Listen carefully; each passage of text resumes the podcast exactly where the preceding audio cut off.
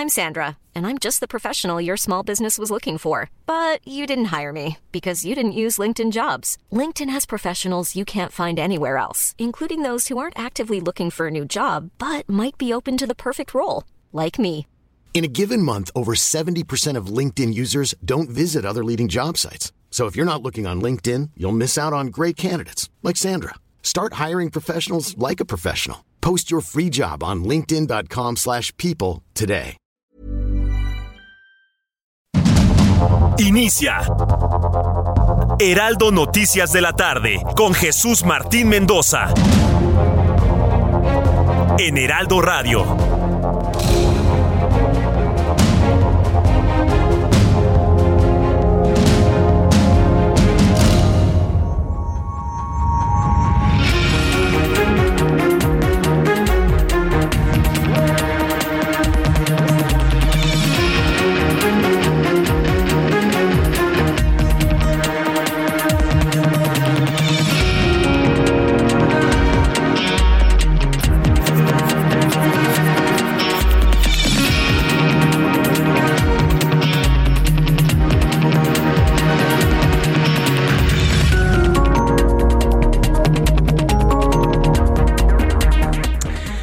Son las 6 de la tarde en punto, hora del centro de la República Mexicana. Bienvenidos al Heraldo Radio. Me da mucho gusto saludar a través de los micrófonos de nuestras emisoras en toda la República Mexicana. Le saluda Jesús Martín Mendoza, como siempre, con un enorme gusto de saludarle y agradecerle que me permita entrar hasta donde usted se encuentra.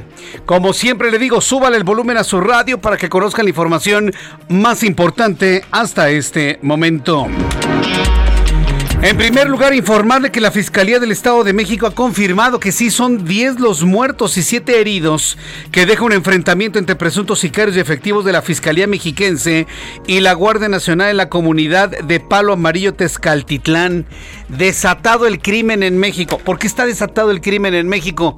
Porque tienen la certeza de la impunidad porque se sienten protegidos por el presidente, porque saben perfectamente bien o que no hay vigilancia o que la orden para policías locales, federales, Guardia Nacional, Ejército Mexicano es no atacar a los criminales. Esa es la orden que tienen. Y como lo saben, pues están súper envalentonados haciendo hasta lo indecible. Que alguien me diga lo contrario. ¿Ha visto usted algún operativo para detener a criminales, a capos del crimen organizado? En absoluto, para nada. No se les toca, no se les toca ni con el pétalo de una rosa. Y esa es la verdad. Por eso tenemos este tipo de fenómenos, noticias que se convierten en principales el día de hoy. Es una verdadera vergüenza y una enorme preocupación. Se está convirtiendo en el territorio del crimen llegan, hacen y los policías por órdenes desde arriba no hacen absolutamente nada. Nada absolutamente. 10 los muertos. Le voy a tener todos los detalles más adelante aquí en el Heraldo Radio. Mientras tanto, cerca de 50 comercios de venta de pollo cerraron de manera indefinida en distintos mercados de Chilpancingo Guerrero debido a los ataques armados del crimen organizado y establecimientos relacionados con el comercio de pollo, causando una escasez de producto de esta ave. Otro ejemplo más. ¿Usted cree que hay operativos contra quienes piden derecho de piso? Pues claro que no. La orden es no hacerles nada, y menos en el estado gobernado por Félix Salgado Macedonio. Félix Salgado Macedonio es el gobernador de facto de Guerrero y no hacen absolutamente nada. También allá escasez de producto porque los criminales están a me das dinero o mato a tu familia. Los comerciantes dicen, no, mejor cierro. Y entonces el resultado es escasez de alimentos en el estado de Guerrero que gobierna Félix Salgado Macedonio. Es preocupante lo que sucede en Chilpancingo. Lamentablemente, así está. Mientras tanto, ¿qué hacen los políticos? Pues reunirse, ponerse de acuerdo, visualizar el futuro, a ver quién se queda con el pastel. Tras la reunión de expresidentes del PRI con el actual líder del tricolor, Alejandro Moreno, trascendió que el grupo de políticos mexicanos le pidió a Alejandro Moreno que renuncie por el bien del PRI, por el bien de la alianza. Lo han vapuleado por arriba, por abajo, derecha, izquierda, por dentro y por por fuera. Le están pidiendo los ex líderes del revolucionario institucional que Alito renuncie. Sin embargo, Moreno, Alejandro Moreno, afirmó que continuará en la dirigencia del partido porque fue elegido por un periodo de cuatro años por el voto de la militancia y no por la designación de un presidente de la República. Entonces, ¿de qué sirvió? A ver, que alguien me diga de qué sirve de que se reúne el líder nacional del PRI con expresidentes, con expresidentes del PRI. ¿De qué sirve? Sí, nada más dígame usted, ¿de qué sirve si a la mera hora el actual presidente no les va a hacer absolutamente ningún caso? Que alguien me lo explique, por favor. Bueno, lo platicaremos también. Le informaré detalles aquí en el Heraldo Radio. Más en este resumen inicial. Le adelanto que la Fiscalía Estatal de Campeche realizó un operativo para rastrear y delimitar las propiedades que se encuentran a nombre de Alejandro Moreno, líder del PRI, porque en los lotes registrados existen algunos mal registrados a nombre de sus familiares. También informo que el secretario de Relaciones Exteriores, Marcelo Ebrard, informó que los gobiernos de Chile y Panamá han dado ya su beneplácito para que Alicia Bárcena en Chile sea la embajadora y la señora Jesús Rodríguez esa que hace hablar a los elotes, ¿no? Sí, no, los elotes, no, no, los, las mazorcas. Hace hablar al maíz, ¿no? Ahí tiene un video ahí donde dice, el maíz está muriendo. Y aparece una botarga así, ¿no? De, de grano de maíz, como que le habla. Bueno, pues esa señora que cuando uno la ve, se sorprende uno se sorprende, ponga usted el calificativo, uno se sorprende de esta forma artística que tiene de ser, pues va a ser la embajadora en Panamá. Y mira, en Panamá, como ya no quieren más problemas con el gobierno mexicano, le dijeron, órale, pues, que venga la señora, pues. Esa fue la actitud en Panamá, ¿eh? Órale, pues, está bien, ya.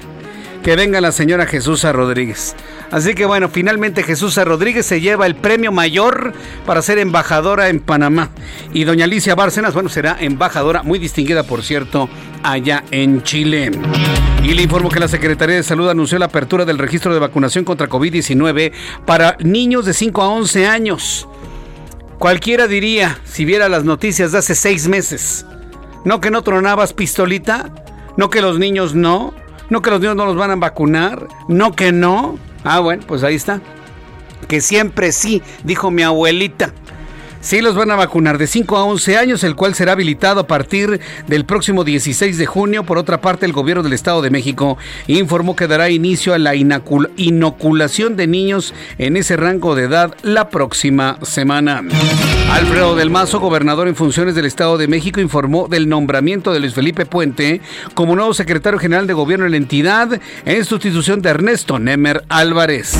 ¿A dónde va Ernesto Nemer Álvarez? Bueno, pues dicen que le va a competir la candidatura al gobierno del Estado de México, Enrique Vargas del Villar. Bueno, ya veremos finalmente cómo se va a dar la pasarela de posibles candidatos de la alianza PRI-PAN-PRD para el Estado de México. John Kerry quiere ser enviado del gobierno de los Estados Unidos. El enviado de Joe Biden hoy visitó al presidente mexicano, quien reveló que los temas que trataron fue la reunión sobre materia energética, protección al medio ambiente. Eso nos dicen pero seguramente algún otro asuntillo de política bilateral entre México y los Estados Unidos. De eso no me queda la menor duda. Que ya no se enoje, ¿no? Ya, no te enojes, hombre. No estés pateando el pesebre. ¿O que nada más vinieron a hablar de plantitas? Por favor, por favor, mire que, que no nos chupamos el dedo. Entonces, otra visita más del gobierno de Estados Unidos al presidente mexicano. Son las 6 de la tarde con 8 minutos hora del centro de la República Mexicana. Vamos a conversar con nuestros compañeros reporteros urbanos, periodistas especializados en información de ciudad. Javier Ruiz, me da mucho gusto saludarte. ¿En dónde te ubicamos? Bienvenido, muy buenas tardes. El, gusto es mío, Jesús Martín. Excelente tarde. Nos encontramos en la zona del Paseo La Reforma, Jesús Martín y a sacar el paraguas, el impermeable, porque ya comienza a llover de manera intensa, al menos en todo este perímetro del cruce de la Avenida de los Insurgentes y el Paseo de la Reforma. En cuestiones de circulación, en general, pues todavía el avance es constante sobre reforma, al menos de insurgentes y para quien desea llegar hacia la Glorieta Colón, más adelante para continuar hacia las inmediaciones de la avenida Juárez. El sentido pues en general también el avance es constante, únicamente pues manejar con precaución debido a que tenemos pues pavimento mojado, en algunos puntos hay también aceite regado y esto podría provocar algún accidente. La avenida de los insurgentes también ya poco a poco, a poco comienza a incrementarse la aforo de automóviles, una vez que se deja atrás la avenida Chapultepec, y esto en dirección hacia los ejes 1 y 2 norte, el sentido opuesto, respaldos para cruzar justamente Niza y más adelante hacia el entronque con la avenida Chapultepec. De momento, Jesús Martín, es el reporte que tenemos. Muchas gracias por esta información, Javier Ruiz. Estamos atentos, hasta luego. Buenas hasta luego, que te vaya muy bien. Daniel Magaña, me da mucho gusto saludarte, bienvenido, muy buenas tardes. ¿En dónde te ubicamos, Daniel? Jesús Martín, muy buenas tardes. Bueno, pues nosotros tenemos información de la zona de Miramontes. Todavía no tenemos lluvia en todo este perímetro, la zona sur aún sin lluvia, pero bueno, pues tiene una tarde muy nublada. Cuanto a las condiciones vehiculares, es que pues en este momento se desarrolla un operativo en la zona pues de Villacuapa y es que pues ya prácticamente afuera pues los bazares, las plazas comerciales, los automovilistas pues estacionaban eh, pues prácticamente en el carril de extrema derecha de ambos sentidos. Esto, bueno, pues ya generó este operativo para evitar que se estacionen en toda esta zona, evitar ser sancionados las personas que avanzan en, en dirección hacia la zona de Xochimilco, encontrarán pues esta presencia que también un poco antes de llegar hacia la zona de la calzada Costa. A partir de aquí, pues nuevamente con eh, se retoma velocidad para poder incorporarse al periférico sur, en sentido opuesto, con un avance hasta ahora de la tarde ya constante en dirección hacia la zona de la colonia Presidentes o también un poco más adelante hacia la zona del circuito interior. El reporte Buenas tardes. Gracias, gracias por la información, Daniel Magaña. Buenas tardes. Y saludo a Gerardo Galicia esta hora de la tarde. Adelante, Gerardo. Gusto, Jesús Martín, excelente tarde y tenemos llovizna intermitente en la zona del aeropuerto. Hay que manejar con mucha precaución y si van a utilizar el circuito bicentenario, lo van a encontrar todavía bastante saturado de autos entre la zona del viaducto y la calzada Ignacio Zaragoza. Es el trayecto más complicado en ambos sentidos, habrá que tomarlo con mucha paciencia, de preferencia salir con algunos minutos de anticipación y si van a transitar sobre la calzada Ignacio Zaragoza y su entronque con el eje 3 Oriente. En ese punto están terminando de elaborar equipos de emergencia. Ocurrió un fuerte accidente, Jesús Martín, el conductor de una camioneta se estampó contra un poste, había una persona lesionada, ya fue atendida y poco a poco están retirando esto, este vehículo que quedó prácticamente abrazando un poste en este entronque, el eje 3 Oriente y la calzada Ignacio Zaragoza, como referencia a un costado de la terminal de autobuses Tapo. Por lo pronto, el reporte. Muchas gracias por esta información, Gerardo. Hasta luego. Hasta luego, que te vaya muy bien. Toda la información de nuestros compañeros reporteros urbanos aquí en el Heraldo Radio para que usted sepa por dónde sí y por dónde no debe circular el reloj. 6 de la tarde con 12 minutos. Esta oferta llega hasta la cocina. 3x2 en todas las salchichas, chorizos y tocinos empacados. Y además, lleva el segundo al 50% de descuento en todos los aceites capullo, oleico, mazola, sabrosano y gran tradición. Con Julio, lo regalado te llega. Solo en Soriana. A junio 16. Aplican restricciones. Bien, y cuando el reloj marca 6 con 12 para que usted vaya revisando con todo detalle a dónde va y sobre todo a qué hora va a llegar. Vamos a revisar lo que sucedía un día como hoy, 14 de junio. Hoy es 14 de junio de 2022. ¿Qué pasaba en un día como hoy en México, el mundo y la historia? Abra Marreola. Amigos, bienvenidos. Esto es un día como hoy en la historia 14 de junio 1777. En los Estados Unidos el gobierno adopta como bandera las barras y las estrellas, Stars and Stripes. 1823. Guatemala se separa de México. 1905. Se subleva la tripulación del acorazado ruso Potemkin. 1938. En los Estados Unidos, Action Comics presenta a Superman. 1942. En Amsterdam, Países Bajos, Ana Frank comienza a escribir su diario. Amigos, esto fue un día como hoy en la historia. Muchas gracias. Muchas gracias, Abraham Arreola, por las efemérides del día de hoy. Vamos a revisar las condiciones meteorológicas para las próximas horas. ¿Lloverá? Toda la noche llovió, aunque ya no ha caído una granizada como la de hace dos días, pues sí hemos tenido condiciones de intensa lluvia o constante lluvia para el Valle de México durante las últimas horas. El Servicio Meteorológico Nacional y sobre todo en las horas de la madrugada, sobre todo para quienes trabajan, se mueven durante la noche, pues lo constataron. El Servicio Meteorológico Nacional tiene sus ojos puestos sobre la tormenta tropical Blas, una zona de baja presión con probabilidad, para desarrollo ciclónico, vaguada monzónica y ondas tropicales la 4 y la 5. Ya tenemos completamente declarada la temporada de huracanes tropicales, al menos en la zona del Pacífico. Dice el meteorológico que durante esta noche y madrugada las bandas nubosas de la tormenta tropical Blas, una zona de baja presión con potencial ciclónico ubicado en el sur de las costas del Salvador, aunado con el desplazamiento de la onda tropical número 4 y la abundante entrada de humedad ocasionada por un sistema que le llaman vaguada monzónica, Mantendrán condiciones para lluvias puntuales en Guerrero, Oaxaca, Chiapas, Jalisco, Michoacán, Veracruz y Puebla, así como en Colima y en Tabasco.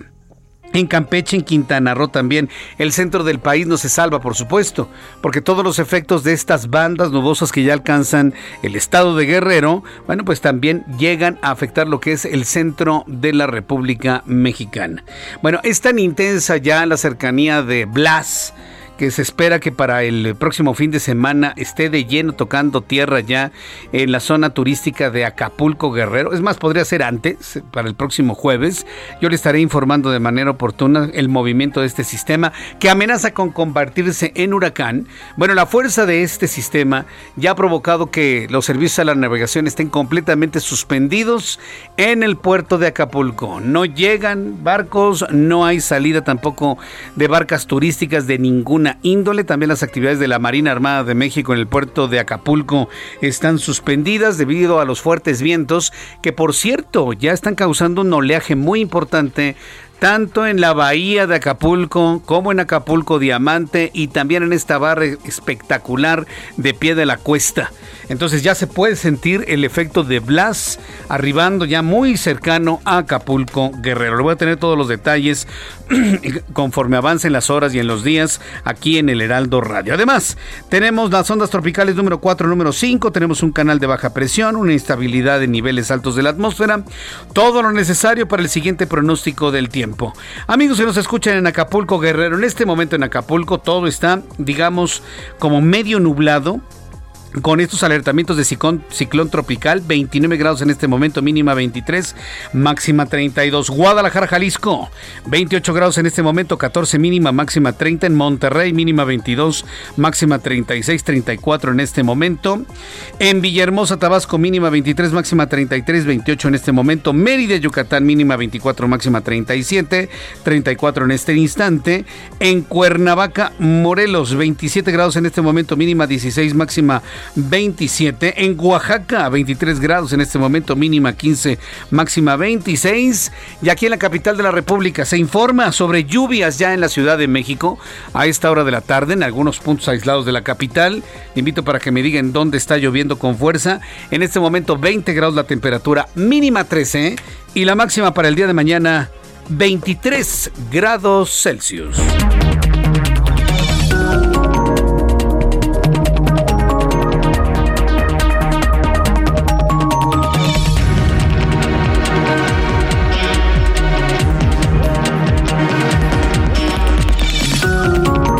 Las 6 de la tarde con 17 minutos, las 6 de la tarde con 17 tiempo del centro de México. Escucha usted el Heraldo Radio.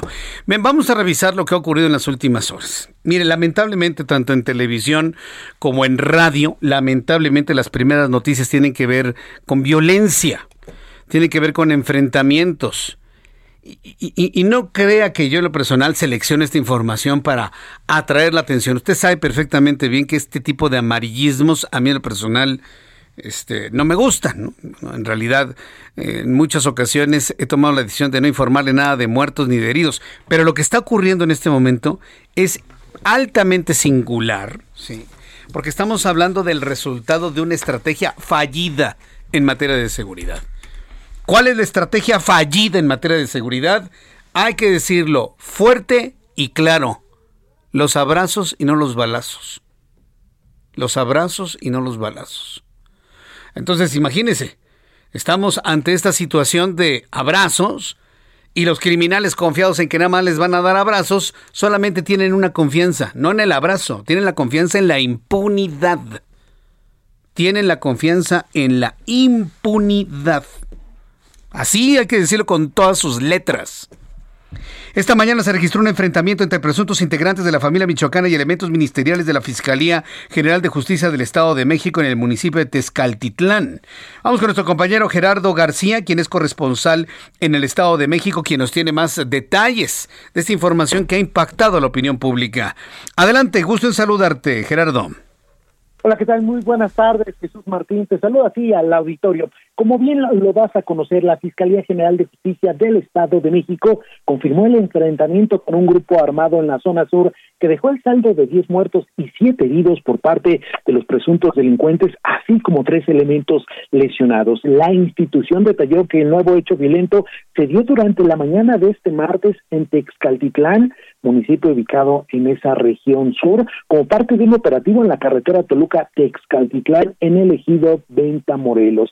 La Fiscalía detalló que los siete probables agresores detenidos, cuatro hombres y tres mujeres, cuatro de ellos resultaron lesionados. Además, otros diez murieron en el lugar por la respuesta de los elementos de la institución y fueron asegurados armas largas y cortas, cartuchos útiles, cinco vehículos, eh, también chalecos antibalas, uniformes tipo militar, así como equipo de comunicación. Además, el Ministerio Público mexicano indicó que los tres elementos de la institución que resultaron lesionados no fue de gravedad, aunque dos requirieron ser trasladados a un hospital para su atención médica, quienes fueron visitados por el fiscal José Luis Cervantes Martínez. Finalmente, la eh, institución destacó la respuesta y apoyo que tuvieron por parte del Ejército, la Marina, la Guardia Nacional y la Secretaría de Seguridad. El reporte desde el Estado de México. Muchas gracias por esta información, Gerardo García. Buenas tardes. ¿Cuántas historias más como esta quiere que le informe a lo largo de las siguientes semanas o de aquí hasta el 2024? ¿Cuántas más le gustan? ¿Cinco? ¿Diez? ¿Quince? ¿Treinta? ¿Cien? ¿Cuántas más le gustarían? Vamos con nuestro compañero Carlos Navarrete. El crimen organizado deja sin pollo a Chilpancingo, primero en el Estado de México. Pero en el estado gobernado por Félix Salgado Macedonio, Chilpancingo Guerrero sufre una escasez de pollo porque cerca de 50 pollerías han cerrado sus puertas de manera indefinida debido a los ataques del crimen organizado. Carlos Navarrete, desde Chilpancingo, adelante con la información. Muy buenas tardes. Buenas tardes, efectivamente comentarte que tras el asesinato de un distribuidor y un repartidor de pollos y de seis trabajadores de una granja, las pollerías del mercado municipal de Chilpancingo mantienen cerrados sus establecimientos. Además, dentro del mercado, que es el mayor centro de abastos de la capital, hay presencia de militares y agentes de la Guardia Nacional quienes resguardan el área de carnicería, donde todos los locales están operando excepto las aproximadamente 34 pollerías que hay en la zona. Los establecimientos lucen vacíos y solo se observan mandiles colgados al frente. La misma situación ocurre en los mercados de la colonia Los Ángeles y del barrio de San Francisco, por lo que ya se reporta escasez del producto y las pocas pollerías que están funcionando pues han incrementado los precios. El, lunes de la semana pasada fue asesinado a balazos un distribuidor de pollos dentro del mercado municipal y dos días después un repartidor también fue ejecutado. El sábado pasado fueron asesinadas seis personas, una niña de 12 años entre las víctimas que laboraban en una granja de pollos que fue atacada a balazos por civiles armados, por lo que desde el domingo ninguna pollería en el mercado central ha abierto sus puertas. Hasta que me reporte. Buenas tardes. Muchas gracias por la información. Gracias a mi compañero Carlos Navarrete desde Chilpancingo Guerrero. Esa es la historia. Imagínense. En un estado donde no se pueda ni vender una pechuga de pollo para que el señor en la casa o la señora puedan hacer algo de alimento para sus hijos. No, no se puede porque el crimen organizado les pide derecho de piso. No quieren colaborar, entonces ya saben de cómo les toca. Entonces cierro y adiós y ya no vendo pollos y a ver qué es lo que hacen. ¿no? ¿Qué es lo que están haciendo? Pues abrazos, abrazos. Yo no estoy diciendo con eso de que den balazos, pero no tienen ni siquiera una estrategia para contener este tipo de fenómenos. Que se mueran de hambre, pues finalmente pues ya, que no coman pollo, ¿no? Que no haya aguacates, que no haya limones, que no haya papas. Pues.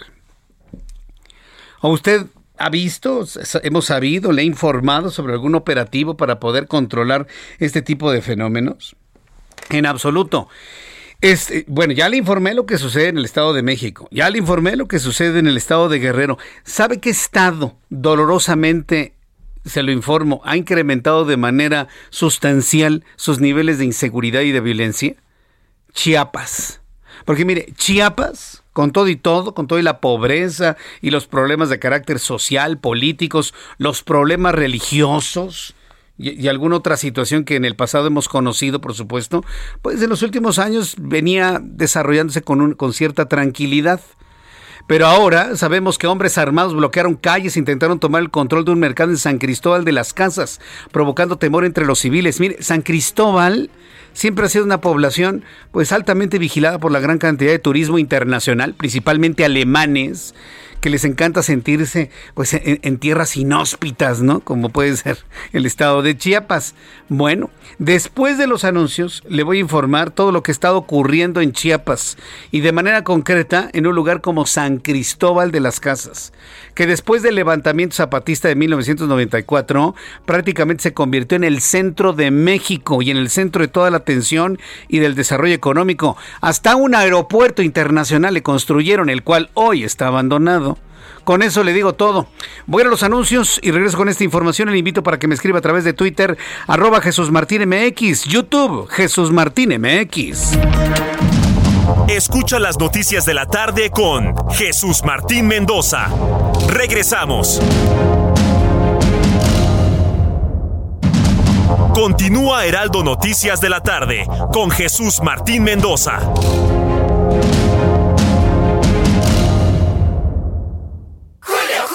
Una oferta muy fresca. Aprovecha que el plátano está a 14.80 el kilo. Sí, a solo 14.80 el kilo. Y la manzana golden en bolsa a 28.80 el kilo. Sí, a solo 28.80. Con Julio lo regalado te llega. Solo en Soriana. A junio 15. Aplican restricciones. Válido en y Super. Son las 6 de la tarde con 30 minutos hora del centro de la República Mexicana. Gracias por sus comentarios, amigo Marco Coello. Muchas gracias por sus comentarios. César Cancino Ayala dice saludos a todos y a todas. Eh, gracias, Angie Hernández, lo estoy revisando. Ofelia Carrillo, sobre todo este tema de inseguridades que le he estado informando, dice, no hay consecuencias con la delincuencia, por eso la violencia es desesperante. Dice Mauricio Romero Jesús Martín, vi su loca risa del presidente con el video de las energías limpias y su video de Pemex. Creo que no entendió el punto. Sí, los medios internacionales están muy, muy sorprendidos de la forma en la que el presidente mexicano se burla de las opciones de energía sustentable y eléctrica. Desde ayer anda con ese discurso de echarle la culpa a los Estados Unidos de utilizar la electricidad y dejar de lado el petróleo este, pues fue por lo que votaron 30 millones de mexicanos. Yo mire, la verdad no sé si el problema sea del señor que está ahí en el Palacio Nacional o de 30 millones de mexicanos que se creyeron redonditos los cuentos de este señor. ¿Cómo alguien, un presidente, en este momento puede criticar la transición hacia la industria eléctrica, hacia los autos eléctricos? ¿Quién en su sano juicio, y subrayo, sano juicio. ¿Quién en su sano juicio está en contra de la transición hacia la electricidad? ¿Quién? En su sano juicio. Dígame un nombre de algún líder en el mundo que en su sano juicio prefiere usar petróleos, energías sucias, este, combustibles fósiles, carbones, combustiones. ¿Que vamos a estar amarrados con esa tecnología todavía un rato? Sin duda alguna. Pero hoy, así se lo digo, hoy estamos eh, eh, en una transición eléctrica en donde quienes hemos probado ya esta transición eléctrica, por ejemplo, en la movilidad automotriz, bueno, yo en lo personal estoy sorprendido. Y es completamente claro, un interés mundial, no nada más de este señor, porque México en ese sentido es muy pequeñito en el concierto internacional interesado en hacer prevalecer pues todos los combustibles con base en el petróleo. Sí. Cuando usted se sube, por ejemplo, a un auto eléctrico, y conoce su eficiencia, el tiempo que se tarda en cargar, su eficiencia, su velocidad, su seguridad, su comodidad, su amabilidad con el medio ambiente, uno dice, no, algo anda mal en el mundo. No es posible que una tecnología mucho más eficiente y que en principio podría llegar a ser más barata que el de combustión, ahorita no lo es, pero llegará a serlo, se, le estén poniendo tantas trabas, tantas trabas. Yo he estado revisando, por ejemplo, en el mundo, eh, en, todo este, en todo el devenir automotriz en el mundo, cómo ya todas las marcas, todas las líneas están sacando sus opciones híbridas y eléctricas. En México muchas marcas no han sacado ni lo híbrido ni lo eléctrico. ¿Por qué? Es más, países de Centroamérica país avanzado. Hay un país en Centroamérica que está avanzando mucho a pasos agigantados y que me ha sorprendido mucho, que es Costa Rica. Tiene más opciones de, de automóviles eléctricos que México. Con eso os lo digo todo. ¿Por qué? Ah, pues, Simplemente porque aquí tenemos ciertas reglas para poder ralentizar, no digo que impedir, pero sí ralentizar la transición eléctrica. Yo en este momento ando manejando un automóvil híbrido con posibilidad de vehículo eléctrico puro y estoy verdaderamente fascinado. Son caros esos vehículos, lo tengo a prueba. Lo tengo a prueba, pero vaya, qué buen auto es este, ¿eh? el Lincoln Ford, el, Lincoln, ¿sí? en Corsair, lo estoy probando no, no, yo no sé qué voy a hacer cuando regrese la gasolina. De verdad, se lo digo. Eh. Pero bueno, ni se, ni se asuste de ese tipo de comentarios. Gracias a nuestros amigos que nos están escribiendo y me están haciendo algunos comentarios. Bien, regresamos al tema de esto que no nos gusta hablar, que es de la violencia. Y fíjese que allá en el estado de Chiapas, de manera concreta, en una ciudad como San Cristóbal de las Casas, aparecieron unos delincuentes a bordo de motocicletas. Y bueno, pues en este momento colocan a San Cristóbal en el centro de la noticia debido a los constantes momentos de, violencia que vive la ciudad. Bárbara Zucker es nuestra corresponsal en Chiapas y nos informa de lo que está ocurriendo en San Cristóbal. Adelante, Bárbara. Bienvenida. Muy buenas tardes. Buenas tardes, Jesús Martín. Pues en efecto, un día gris para la ciudad colonial de San Cristóbal de las Casas, un lugar turístico en el que el día de hoy pues se tiñó de, de gris, de negro, de esos tonos oscuros, porque un grupo de personas armadas y encapuchadas, denominados los motonetos, bloquearon el tránsito en la zona norte de San Cristóbal de las Casas, allí cerca de lo que está eh, la central de abastos y el mercado popular del norte. Esto porque este grupo denominados los motonetos, pues están buscando el control de estos dos lugares. Y bueno, personas que estaban transitando en esa zona, incluso en un centro, en un supermercado eh, Walmart, pues se resguardaron, se ven imágenes en redes sociales donde pues, las personas se mantuvieron resguardadas allá adentro, incluso este tiradas al piso por aquello de que les pudiera alcanzar una bala perdida. Horas después, esto sucedió cerca de las dos de la tarde, pero horas después, eh, la, un grupo interinstitucional conformado por la Secretaría de la Defensa Nacional, Guardia Nacional, la Secretaría de Seguridad y Protección Ciudadana, así también como la Policía Municipal de San Cristóbal, pues ya resguardan la zona y están poniendo orden público en San Cristóbal de las Casas. Eh, esto luego esto luego de conocer los hechos y de manera coordinada pues ya las fuerzas de seguridad, de seguridad federal estatal y municipal pues ya realizan patrullajes de vigilancia. Aparentemente ya regresó la calma. Sin embargo pues la gente ha decidido estar dentro de sus casas incluso los negocios ya cerrados por aquello de que se pudiera volver a suscitar. Pero también hay que recordar Jesús que eh, pues desde que está este grupo, desde que llegó este grupo a San Cristóbal de las Casas, la calma o sea, se ha perdido la calma, las autoridades no han podido darle una solución a este problema que mm, pues es es muy recurrente. Y bueno, estas estas ya fueron rebasadas, fueron más de cuatro horas en las que se daba esta disputa y hasta que después eh, eh las autoridades pudieron ingresar, pudieron poner control, por poner orden en esta zona. Y bueno, es se ha escuchado mucho las voces de la ciudadanía en la que ya piden una intervención, ya un mano dura para estos grupos porque simplemente han alterado el orden y la tranquilidad no solamente de la ciudadanía, sino también de la gente que llega a visitar San Cristóbal, porque es una es el punto turístico más importante del estado de Chiapas. Y eh, pues hoy, un día de hoy, el día de hoy es un día gris, es un día negro para la ciudad colonial, el pueblo mágico de San Cristóbal de las Casas. Eh, eh, explícame algo, Bárbara, explícanos a todos en el país algo que es fundamental para tratar de entender. Cómo un San Cristóbal de las Casas puede tener un fenómeno de delincuencia a bordo de motocicletas sin que nadie haga nada tomando en cuenta la cantidad de turismo, ya, no hablemos de turismo nacional, del turismo internacional, principalmente alemanes, italianos, franceses, que, que, les gusta disfrutar esos lugares inhóspitos, ¿no? Y que le dan de alguna manera, pues, capacidad económica a una ciudad como San Cristóbal. Tan importante San Cristóbal, Bárbara, que tú sabes que hasta se construyó un aeropuerto internacional San Cristóbal, el cual hoy está abandonado, sí. Pero de ese tamaño San Cristóbal, ¿Cómo se puede dejar crecer un fenómeno de delincuencia con la cantidad y calidad del turismo que llega a este lugar?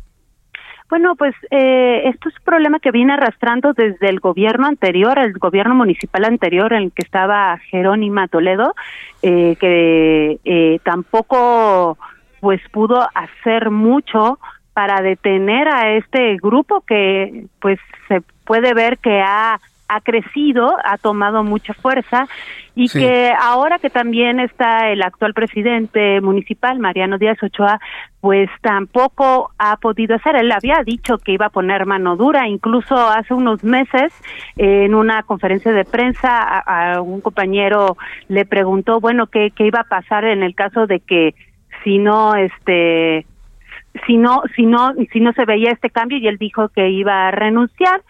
Pero bueno, eso no ha ocurrido, obviamente, eh, pero pues esperemos que ya pongan más orden. Es, es un fenómeno que ha crecido o que lo han dejado crecer. No se sabe muy bien eh, qué es lo que ha pasado, pero no se sabe si son eh, si son grupos indígenas, si son eh, gente que viene de fuera. Hay much, hay muchas versiones en las que dicen que son gente de fuera, pero no se sabe a ciencia cierta quién de dónde son o de dónde proviene este grupo de los motonetos. Los motonetos. Bárbara Zucker, seguimos al pendiente con comunicación permanente con San Cristóbal de las Casas. Muchas gracias, Bárbara.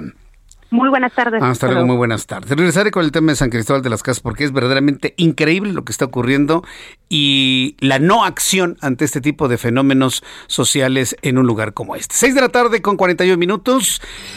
Ya le adelantaba que hubo un encuentro entre el dirigente nacional del PRI, Alejandro Moreno, con exdirigentes del Partido Revolucionario Institucional. Yo le agradezco infinitamente a Claudia Ruiz Macié, usted la conoce, senadora de la República, es dirigente nacional del PRI, el que tome la llamada telefónica de nuestro programa de noticias. Estimada Claudia Ruiz Macié, bienvenida, qué gusto saludarla, muy buenas tardes. Muy buenas tardes, Jesús Martín. Muchas gracias a ti por el espacio. Gracias por tomar la comunicación y conocer de primera mano una evaluación de lo que fue este encuentro con Alejandro Moreno, que ha sido personaje de la noticia por todo lo que le ha llovido, sobre todo en los últimos, en los últimos días. Eh, un primer comentario de este encuentro resultó benéfico, hubo acuerdos, avances. ¿Qué nos puede compartir, Claudia? Fue una reunión, primero te diría yo, prácticamente inédita. Yo no recuerdo eh, desde que eh, Alejandro Moreno y Carolina Villano asumieran la dirigencia nacional que hubiera habido una reunión con tantos expresidentes del partido y con los dos coordinadores parlamentarios. Eh, habíamos 11 exdirigentes nacionales y el coordinador Moreira y el coordinador Osorio Chong fue una reunión en donde le habíamos solicitado tener el encuentro para pues para plantearle las preocupaciones que tenemos respecto de la situación que vive el partido, ¿no? Eh, obviamente en el terreno electoral, donde hemos visto una disminución eh, de nuestra presencia territorial y, y, crecientemente, pues, malos resultados en, en las distintas elecciones de unos años para acá, donde hay un, pues, un transfugismo de nuestra militancia hacia otras fuerzas políticas eh, también hablamos de eh, que claramente vemos a un gobierno federal que utiliza el aparato del Estado para perseguir adversarios, pero que en ese marco hemos visto también señalamientos, filtraciones que atañen a nuestro presidente nacional, que sin duda son ilegales y eh, que son un tema, digamos, que él en lo personal debe atender y lo entendemos en ese contexto de embate desde eh, el Morena, pero que eh, nos preocupa que pueda dañar eh, al partido eh, esa, esa circunstancia. Y hablamos también de lo que ha sido una visión de una dirigencia que ha excluido a grupos y corrientes en la integración de cuadros, en los órganos directivos estatales a nivel nacional, el Consejo Político y una tendencia unilateral a la toma de decisiones que eh, pues no abona a construir mayores fortalezas, que nos preocupaba todo esto de cara a los próximos procesos, que invitábamos a una reflexión colectiva como expresidentes y coordinadores, y también a una reflexión personal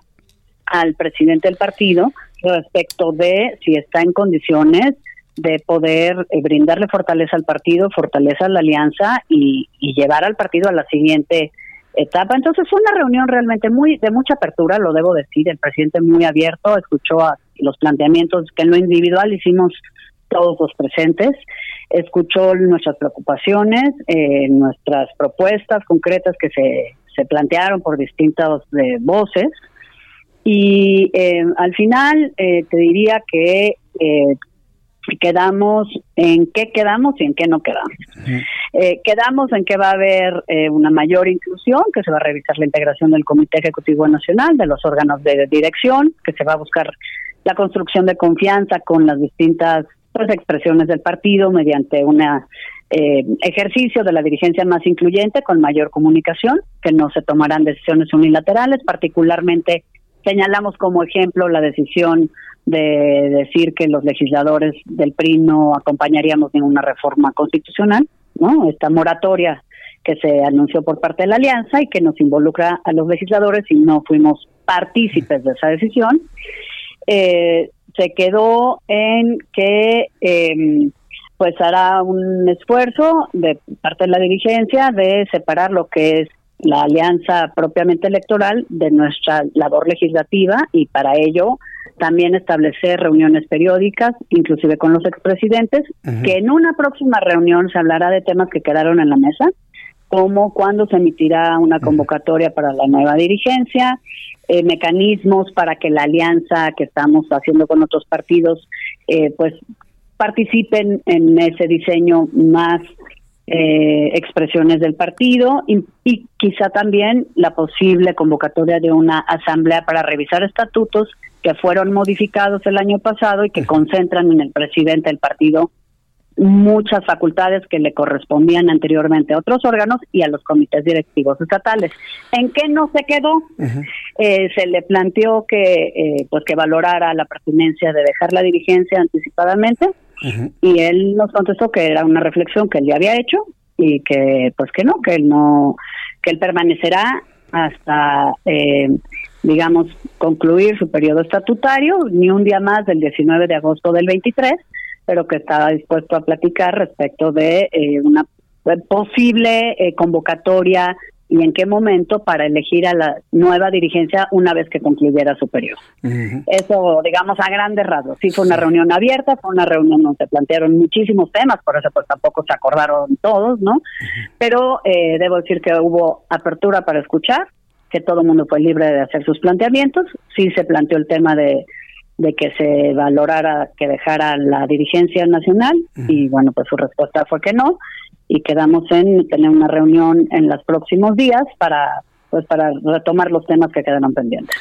Vaya, pues sí que fue muy nutrido lo, lo, que se habló, lo que se planteó, lo que se alcanzó y, y, también hay que reconocerle una claridad a Alejandro Moreno para decir esto sí y esto no.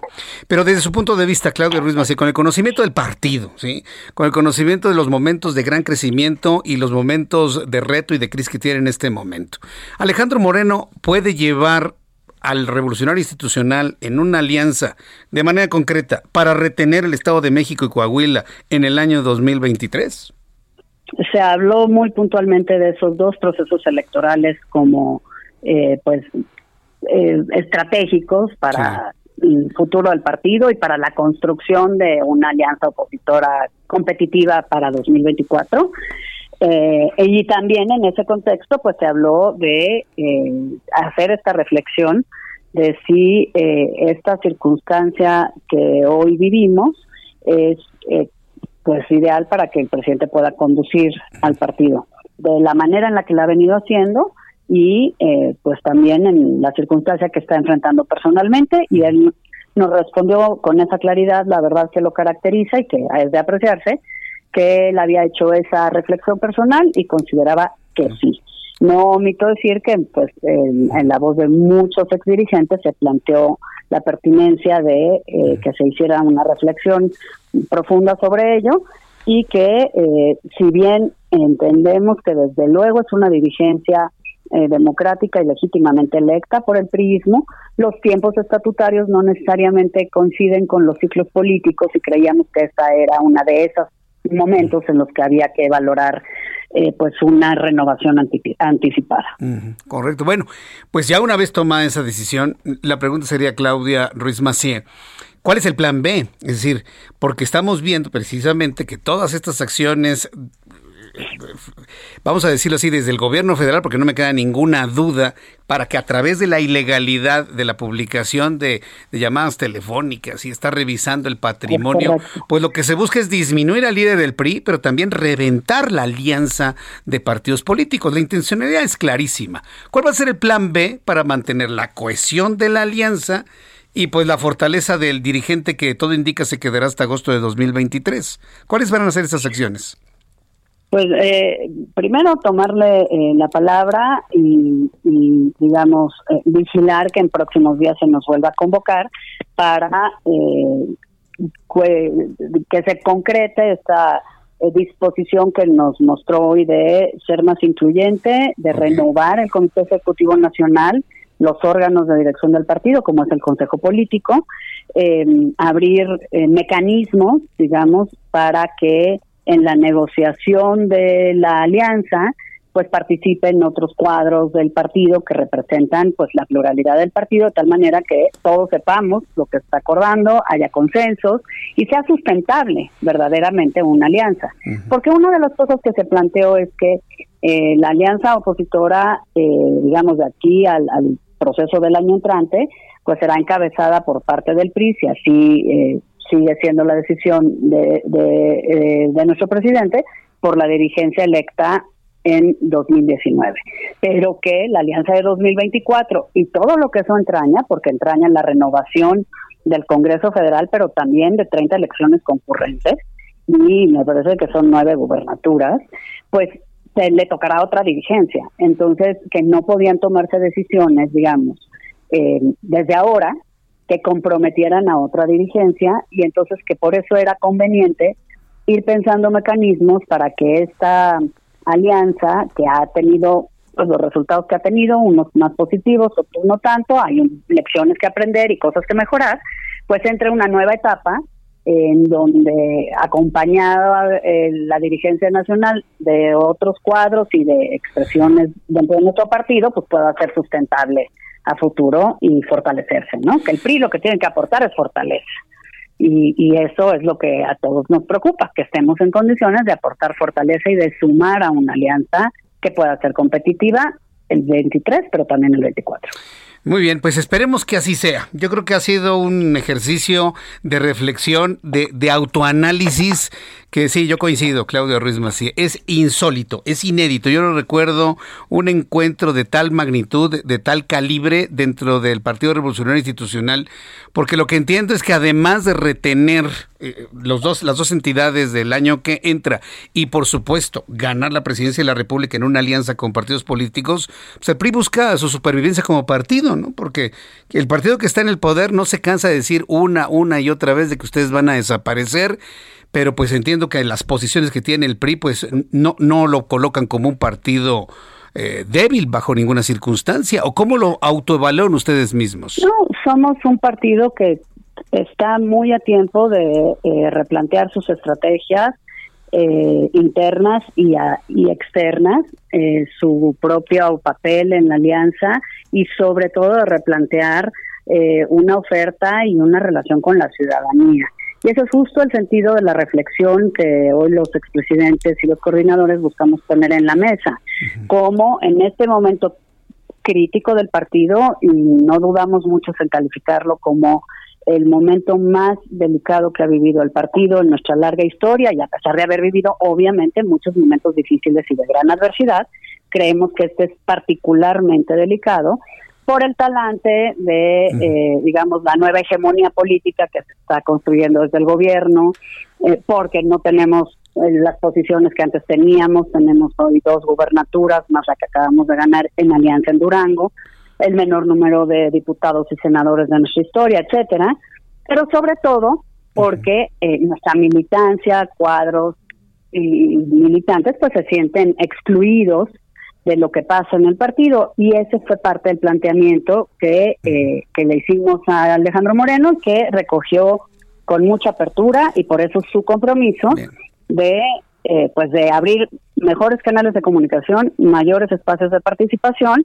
y construir entre todos cuál debe ser ese papel del partido para asegurar no solo nuestra supervivencia, sino que seamos más competitivos y podamos pues recuperar la confianza ciudadana que, hemos perdido en últimos años. Sí, habrá que trabajar mucho en ello, pero por lo pronto dieron un paso importantísimo, mandar un mensaje de unidad y fortaleza hacia la opinión pública. Y, yo creo que dentro de todos los partidos políticos que han tenido fracturas y tribus, pues el PRI siempre se ha destacado en tener una, una cohesión muy interesante en ese sentido. Claudia Ruiz Macié, muy interesante lo que hemos conversado. Muchas gracias por tomar nuestra comunicación el día de hoy, Claudia. Muchas gracias a ti, Jesús, y un saludo a tu auditorio. Un saludo también por allá. Muchas gracias. Es Claudia Ruiz Macié quien ha platicado con usted sobre este encuentro. Sí, yo creo que muy bien calificado por parte de ella. Insólito, no visto en la historia del partido político, en donde se llegaron a acuerdos, hubo una apertura por parte de Alejandro Moreno. Y bueno, pues el replanteamiento de muchas cosas de aquí al corto, mediano y largo plazo. Mensajes y regreso con un resumen. Escucha las noticias de la tarde con Jesús Martín Mendoza. Regresamos. Continúa Heraldo Noticias de la tarde con Jesús Martín Mendoza.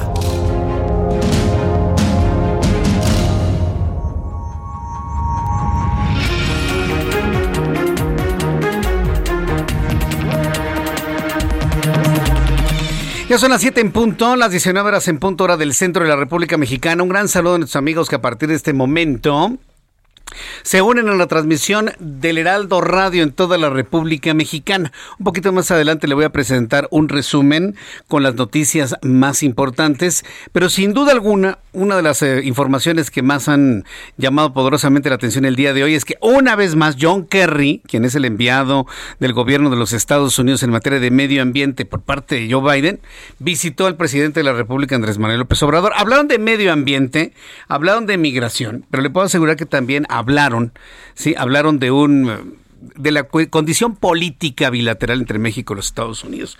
No tengo la menor duda. Recuerde que en estos encuentros, ¿qué es lo que sucede? ¿Qué es lo que pasa en este tipo de encuentros? Pues la comunicación no es al 100%, porque llegó John Kerry, que no habla muy bien el español, está el presidente de la República, que no habla nada de inglés, y evidentemente pues deben tener un traductor. Entonces, pues sí, la comunicación tiene que ir por el filtro del traductor.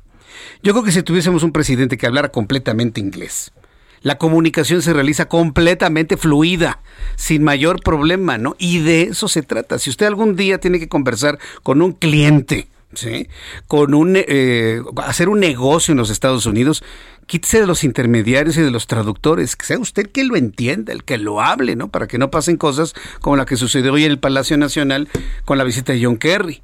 Para solucionar eso, pues hay que aprender inglés. Y para hablarnos de ello, me dan un enorme gusto saludar a Carlos Guillén, director de publicidad de COE México. Bienvenido, Carlos, qué gusto saludarte. Gracias, Jesús Martín. Igualmente, buenas tardes. Bienvenido. Gracias. Hace tiempo que no te veía, pues me da mucho gusto recibirte nuevamente por aquí. Igualmente, muy Importantísimo hablar inglés sin intermediarios, ¿no? Sin traductores, que uno lo pueda resolver. Exactamente, el poder entender el idioma inglés tal cual como lo estás escuchando, pensar en inglés y empezar la conversación fluida, ¿no, Jesús Martín? Y bueno, COE te da la solución. En tres meses ya estás hablando el inglés, en nueve meses podrás expresarte fluidamente y en un año ya estarás listo para una certificación internacional. Estoy seguro que, muchos de nuestros amigos lo ven pues lejano, ¿no? El poder tener una interacción o una conversación con alguna persona angloparlante. Pero entonces en tres meses ya podemos estar platicando con alguien, aunque sea mascadito o bien? No, no, no, bien, totalmente. Así como nuestra lengua materna, te vamos a enseñar también el, inglés. Oh. Primero hablar, tal cual como un niño, después a leer y escribir, y hasta el último la tediosa y aburrida gramática.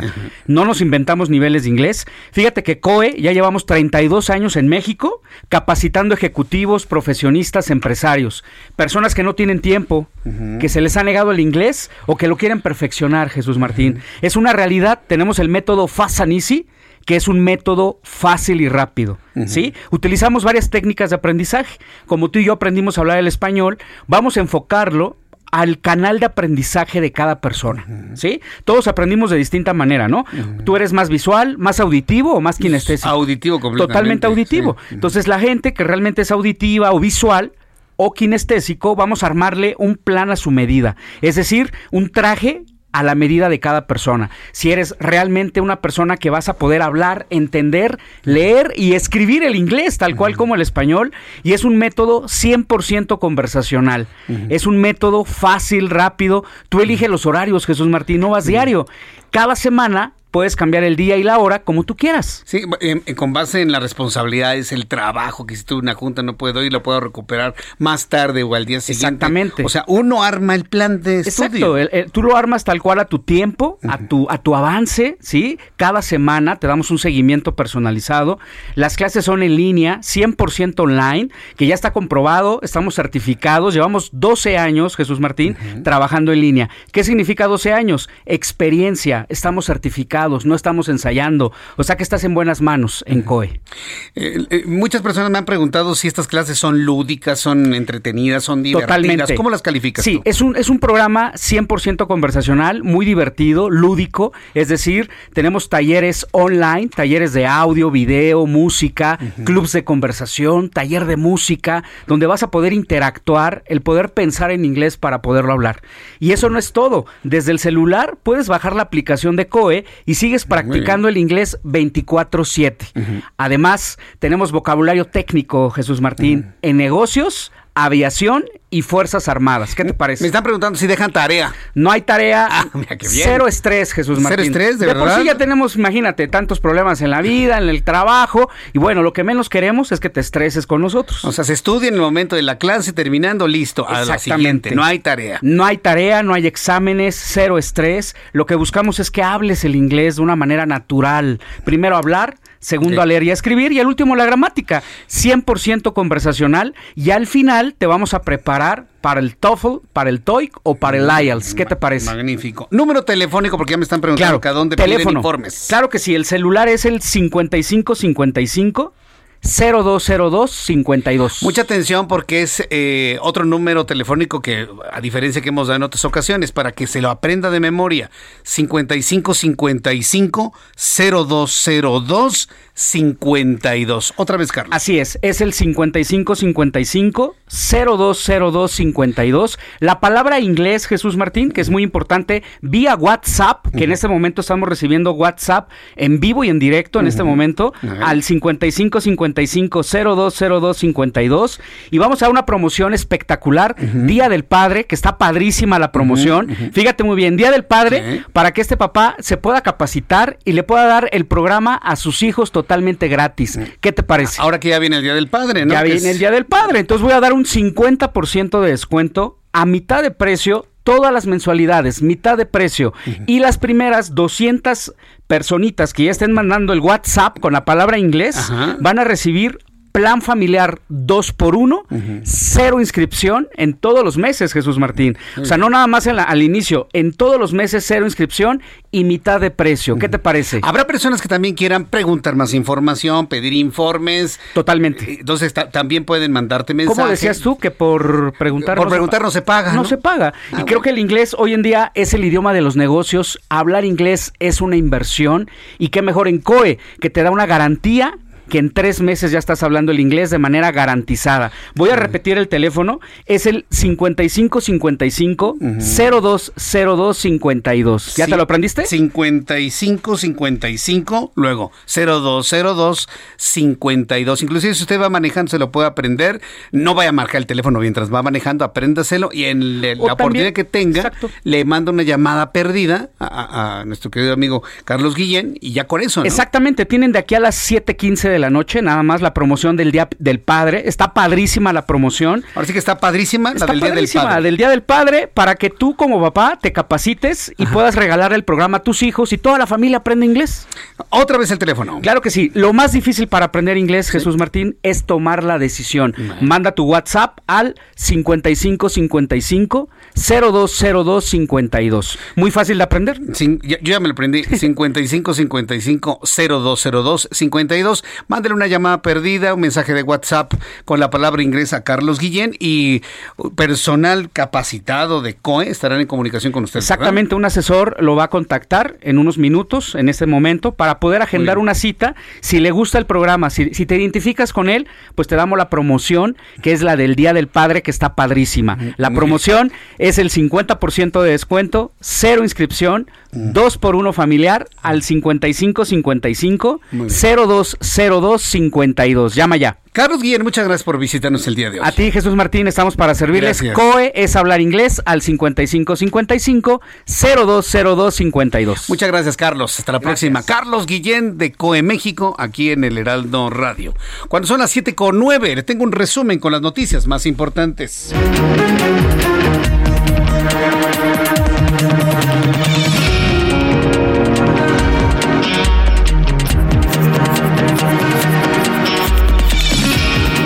Le saluda Jesús Martín Mendoza en el Heraldo Radio y le tengo un resumen con lo más destacado, con lo más importante que ha ocurrido en las últimas horas. Hace unos instantes tuve oportunidad de conversar con Claudia Ruiz Macié quien es exdirigente nacional del PRI y quien estuvo en reunión el día de hoy con el actual dirigente Alejandro Moreno.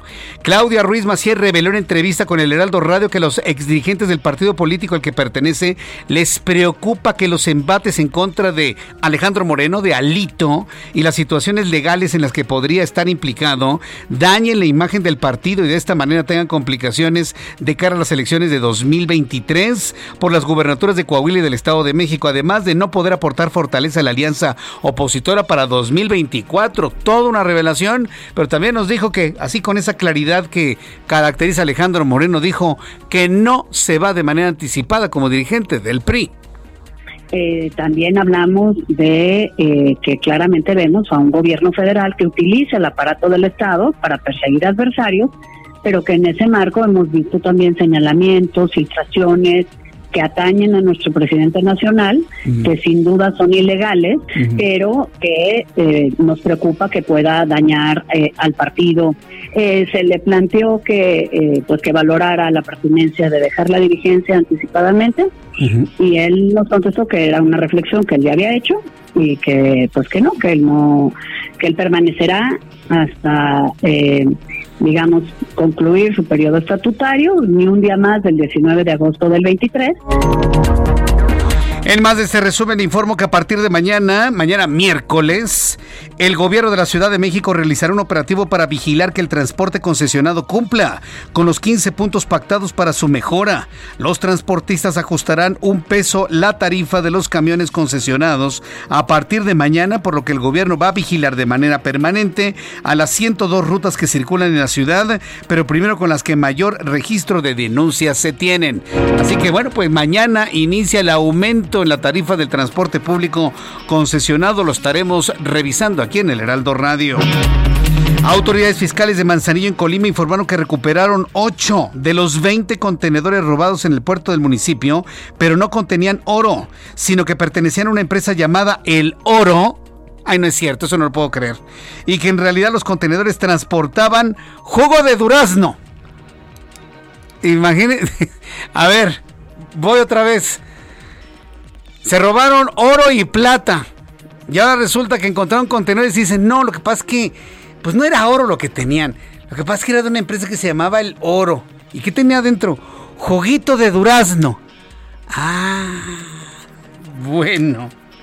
Perfecto, juguito de durazno. Nosotros, mire, desgarrándonos las vestiduras de que habían robado oro y plata, ¿no? En, un, en una, en una Ay, en una acción concertada, así tipo peliculesca, ¿no? no yo, yo, haciéndome la idea hasta de vender el guion, ¿no? A Pixar, ¿no? Para que sea una película así de gangsters y demás, ¿no? Donde roban 20 contenedores. Y resulta que nos estamos preocupando por litros, cantidades industriales de jugo de durazno. Levánteme la mano quien crea esta versión. Yo tampoco lo creo, por supuesto. Un hombre dedicado a actividades agrícolas, en más de este resumen de noticias, perdió la vida en su sembradío debido a las intensas temperaturas registradas en Caborca, Sonora, que alcanzan los 45 grados Celsius. El hombre murió a consecuencia de una deshidratación extrema, informaron elementos de la Cruz Roja en la entidad. Claudia Sheinbaum, jefa de gobierno de la Ciudad de México, aseguró que el agüehuete de Paseo de la Reforma se encuentra en buen estado y está en un proceso de adaptación y que esta es la razón del aspecto que muestra. Sin embargo, solicitó a la Secretaría del Medio Ambiente de la capital analizar la salud del árbol. ¿Qué aspecto muestra? Está seco. Hoy en el Heraldo Televisión, mi compañero Israel Lorenzana se fue a la glorieta del, del agüehuete y pues encontró un, escenario verdaderamente penoso, ¿no? Yo creo que nadie es consciente de que los árboles son seres vivos. Así como se preocupan de los toros que sufren en la plaza de toros, preocúpense de los árboles. Ese árbol está expuesto a la contaminación, a la falta de agua, al intenso ruido, al tránsito vehicular, a un borracho que lo chocó y además rodeado de papeletas de organizaciones civiles que están buscando a sus seres queridos desaparecidos. Todo eso está viviendo el agüehuete y está seco. Sí, yo sé que los árboles cuando son trasplantados primero se secan y luego reverdecen, pero sucederá eso con el agüehuete. Hasta este momento nadie tiene certeza. La Organización Mundial de la Salud anunció que trabaja en un nuevo nombre para la viruela del mono. Esto como una forma de evitar posibles actos de discriminación y estigma hacia los monos. Y los monos bien preocupados, ¿no? Ay, me van a discriminar por la viruela. Bueno, pues le están buscando un nombre. La Organización Mundial de la Salud ya sabe que esto del eufemismo no nada más se da en México, también se da a nivel mundial. Esto lo dejó un grupo de científicos alertar sobre las consecuencias de no cambiarlo, pues afirma que puede provocar discriminación en contra de los simios y hasta agresiones en contra de estos animales. Esto es lo que, lo que reflexiona. Usted va a ver un mono y va a pensar que tiene viruela y entonces ¿qué le va a hacer? Sáquese de aquí, mono, ¿no? Pero este es un macaco, ¿no? El que me estás poniendo. A ver, vamos a escucharlo. No, ese es un gorilita. Es que son diferentes. una cosa son los simios y otra cosa son los monos. Son diferentes, ¿eh? Son diferentes. Ya, ya lo platicaremos. Unos tienen cola, otros tienen cola, otros eh, caminan en dos, en sus dos patas, otros caminan en cuatro. En fin, es todo un mundo, ¿eh? Todo un mundo. Los científicos están viendo que los humanos podríamos discriminar a los primos. Sí, hablando claro desde el punto de vista geológico, eh, perdón, de, genética quiero decir, desde el punto de vista genético. Aunque hay quien dice que tenemos más similitudes genéticas con las ratas y con los cerdos, bueno, yo conozco algunos que sí, ¿verdad? España alcanzó una temperatura de entre 40 y 43 grados Celsius en distintas regiones del país por una intensa ola de calor superando los más de 10 grados, la medida registrada en años anteriores durante el mes de junio. Las autoridades alertaron por un riesgo extremo de incendio en toda la península península ibérica y esto nos recuerda el gran calentamiento europeo de 1998 en donde murieron cientos de personas por deshidratación. Podría ocurrir en 2022 en Europa, están preocupados. El equipo de fútbol de Costa Rica logró este martes el último boleto para el Mundial de Qatar 2022 al ganarle 1-0 a Nueva Zelanda en partido de repechaje intercontinental disputado en la ciudad catarí de Al Rayyan al oeste de Doha. Un reconocimiento para los ticos. Costa Rica, que es un país centroamericano que se ha levantado como uno de los países que más cuidan su medio, ambiente y que han tenido un crecimiento económico y en muchos aspectos sociales de manera sorprendente. Felicidades a Costa Rica. Estas son las noticias en resumen. Le invito para que siga con nosotros. Le saluda Jesús Martín Mendoza.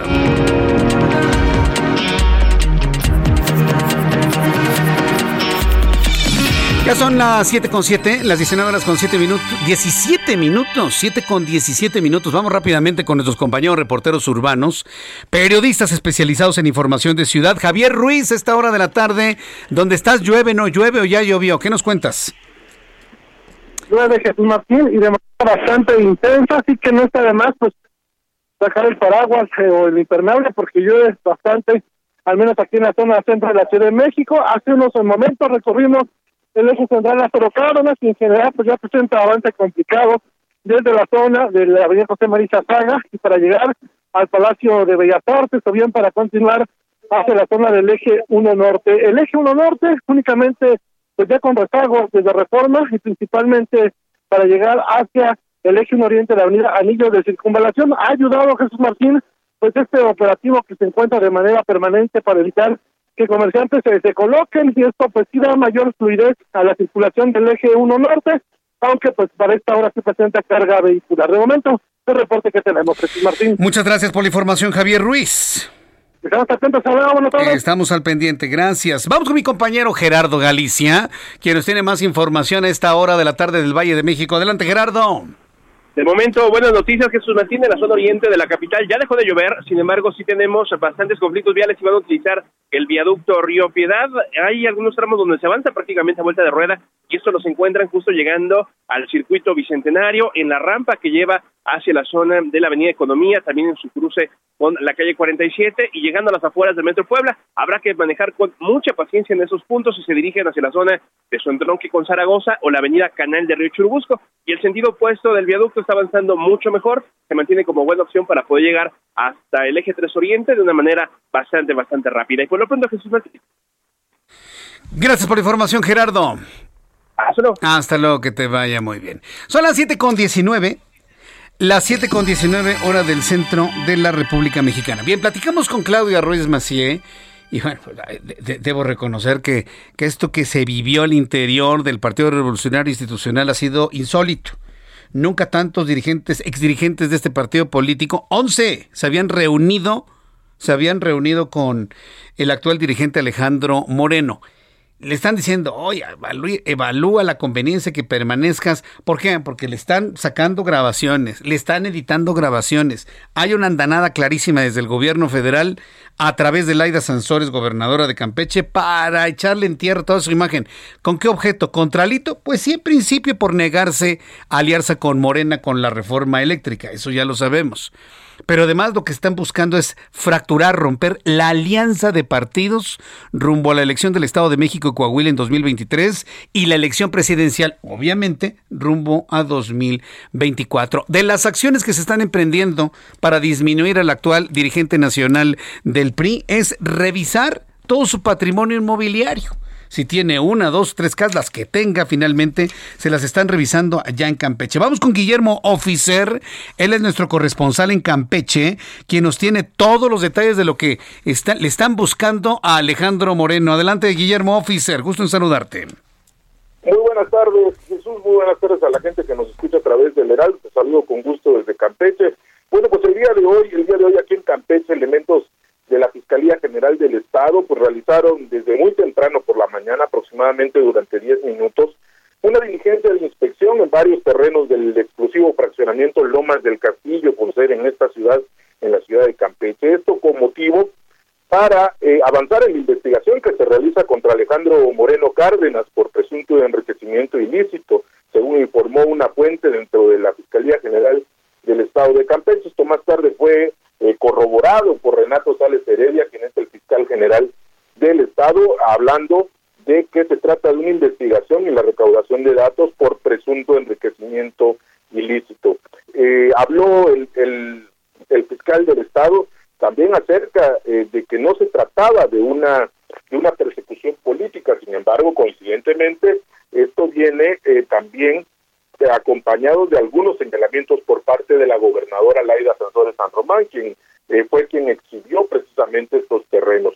Dentro de lo que comentó el fiscal general del Estado sobre esta investigación, es eh, que se está tomando como datos que Alejandro Moreno, Alejandro Moreno Cárdenas habría adquirido terrenos eh, por 19 centavos el metro cuadrado, en una de las zonas más exclusivas de Campeche.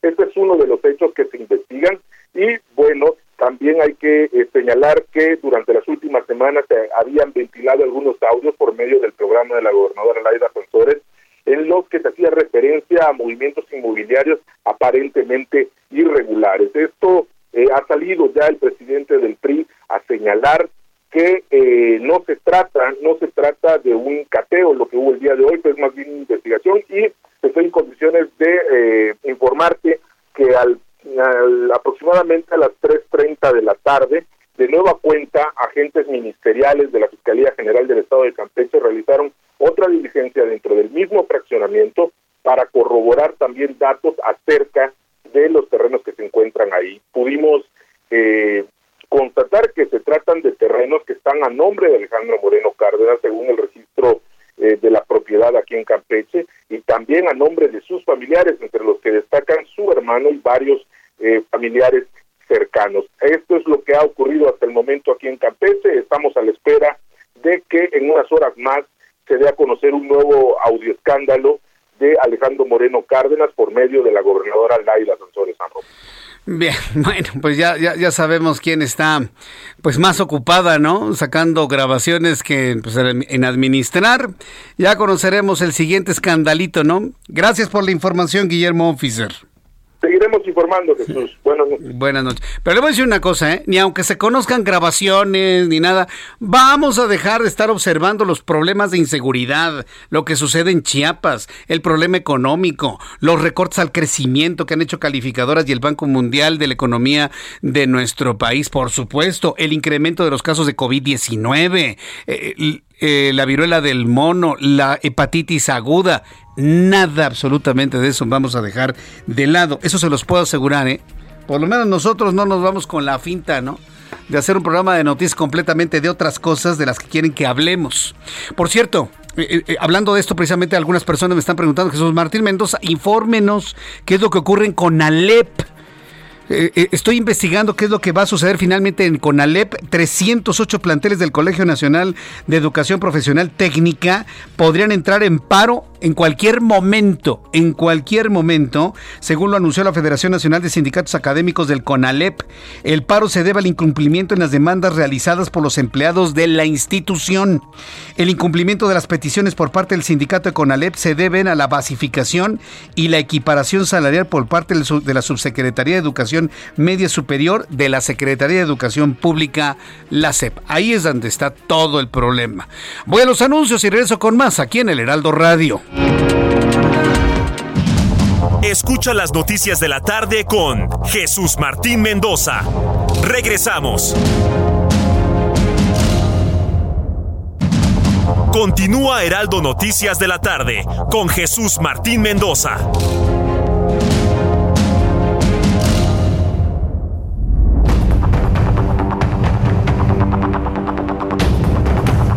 Ya son las siete y media, las 19 horas con 30 minutos, hora del centro de la República Mexicana. Continuamos con toda la información aquí en el Heraldo Radio. Quiero invitar a nuestros amigos, sobre todo una gran cantidad de amigos que se están uniendo por primera vez a nuestro programa de noticias, que se unan a nuestro chat.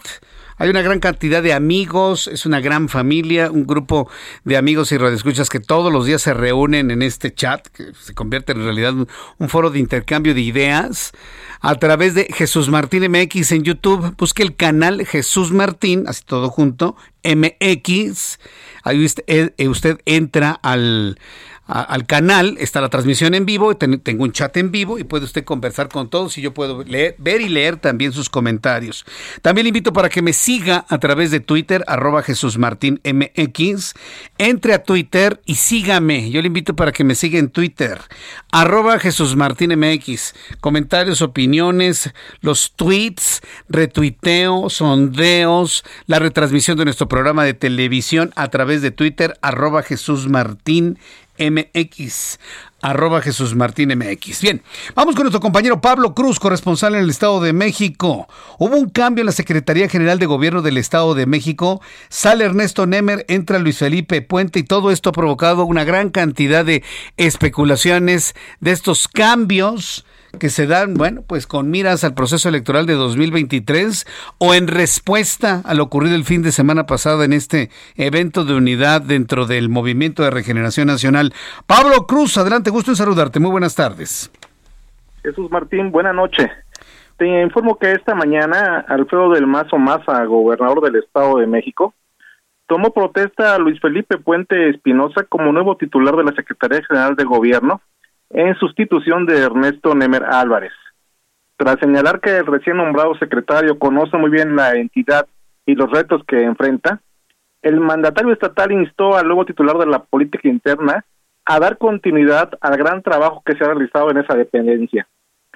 Fue en el Salón Adolfo López Mateos del Palacio de Gobierno, donde Alfredo del Macio dio la bienvenida a su gabinete a Puente Espinosa, de quien destacó su trayectoria y experiencia en los distintos niveles de gobierno, ya que ha ocupado cargos en los ámbitos municipal, estatal y federal. Reconoció también y agradeció el trabajo que cabezó el secretario saliente Ernesto Nemer al frente de la dependencia, y aseguró que su dedicación ha permitido tener una entidad donde prevalecen la estabilidad, el trabajo constructivo, la paz social y la gobernabilidad. Finalmente, Martín, te comento que el nuevo titular de la Secretaría General de Gobierno es originario del municipio de Atizapán de Zaragoza, donde fue presidente municipal entre 1994 y 1996. Además, ha ocupado diversos cargos en la Administración Pública Estatal, entre ellos secretario de Transporte, subsecretario de Gobierno, Dirección General de Turismo y de Protección Civil. Mismo cargo que a nivel federal desempeñó la administración de Enrique Peña Nieto, entonces presidente de la República. Jesús Martín, esta es la información. Muchas gracias por Bueno, entonces, ¿qué? ¿A dónde iría Ernesto Nemer? ¿Se tiene alguna idea? ¿Se, se informó a dónde van? En este momento nada, está total, está fuera pero se habla de que podría estar preparándose por ahí para participar en el proceso de selección de candidato del, Partido Revolucionario Institucional. Correcto. Bueno, pues estaremos ahí atentos de ello. Muchas gracias. Gracias, Martín. Buenas noches. esto, esto, ya nos indica algo, ¿eh? que la elección para el candidato a la gubernatura del Estado de México se va a poner intensa, ¿eh? Se va a poner intensa. Porque, porque muchos ya dan por hecho, ¿sí? que va a ser eh, Enrique Vargas del Villar. Eh, y a lo que nos comentaba ayer Enrique Vargas del Villar va en el sentido de que la alianza, los tres partidos políticos, van a decidir ¿sí? en conjunto quién es el hombre o la mujer mejor posicionado para poder triunfar en la elección del año que entra en el Estado de México. Y aquí la pregunta es, ¿quién está mejor posicionado en este momento que Enrique Vargas? que duró seis años de presidente municipal en Huizquilucan y ahora es eh, el, líder de la mesa, de la bancada, de la mesa directiva del Partido Acción Nacional en la Cámara, en el Congreso mexiquense. Entonces, bueno, sí, se va a poner intenso, ¿eh? sin duda alguna, pero bueno, han comprometido mantener siempre la unidad. Tengo en la línea telefónica y me da un enorme gusto saludar a Blanca Lila Ibarra Cadena. Ella es comisionada presidenta del Instituto Nacional de Transparencia, el INAI, a quien yo le agradezco estos minutos de comunicación con el auditorio del Heraldo Radio. Estimada Blanca Lila Ibarra, bienvenida, gusto en saludarla. El gusto es para mí un saludo a ti y a todo tu auditorio. Buenas noches. 20 años de las primeras leyes de transparencia en México. Se dice fácil, se dice rápido, pero hablar de dos décadas, bueno, pues ya, ya habla de, pues, eh, de un ejemplo, ¿no? De México a nivel internacional en materia de transparencia, Blanca Lilia. Fíjate que sí, lo dices muy bien porque México tiene una de las mejores leyes de transparencia, está considerada la segunda mejor ley y a 20 años de la entrada en vigor de esa ley federal, estos días desde el INAI se ha impulsado una agenda de discusión, de debate, de análisis, eh, primero en Guadalajara, en Jalisco, donde se llevó a cabo precisamente la promulgación antes que en la Ciudad de México de la ley del Estado de Jalisco. El día de ayer la tuvimos en la Ciudad de México, la agenda completa con un foro con especialistas y el día de hoy en Sinaloa, todas estas actividades coordinadas por el comisionado Adrián Alcalá, que nos han permitido no solamente pues analizar lo que se ha hecho en estas dos décadas, sino también ver hacia adelante cuáles son los retos y desafíos sobre los cuales tenemos que trabajar en este país que sin duda pues tiene que abrazar la causa de la transparencia si queremos gobiernos más democráticos, gobiernos más cercanos a la gente y que gocen de confianza y credibilidad. Mm. Sí, totalmente de acuerdo, pero parece que la tendencia va en sentido contrario. Inclusive hasta el propio presidente de la República ha llegado a mencionar la posibilidad de desaparecer al Instituto Nacional de Transparencia y Protección de Datos Personales. ¿Cómo entender esa posición de los tiempos actuales en México?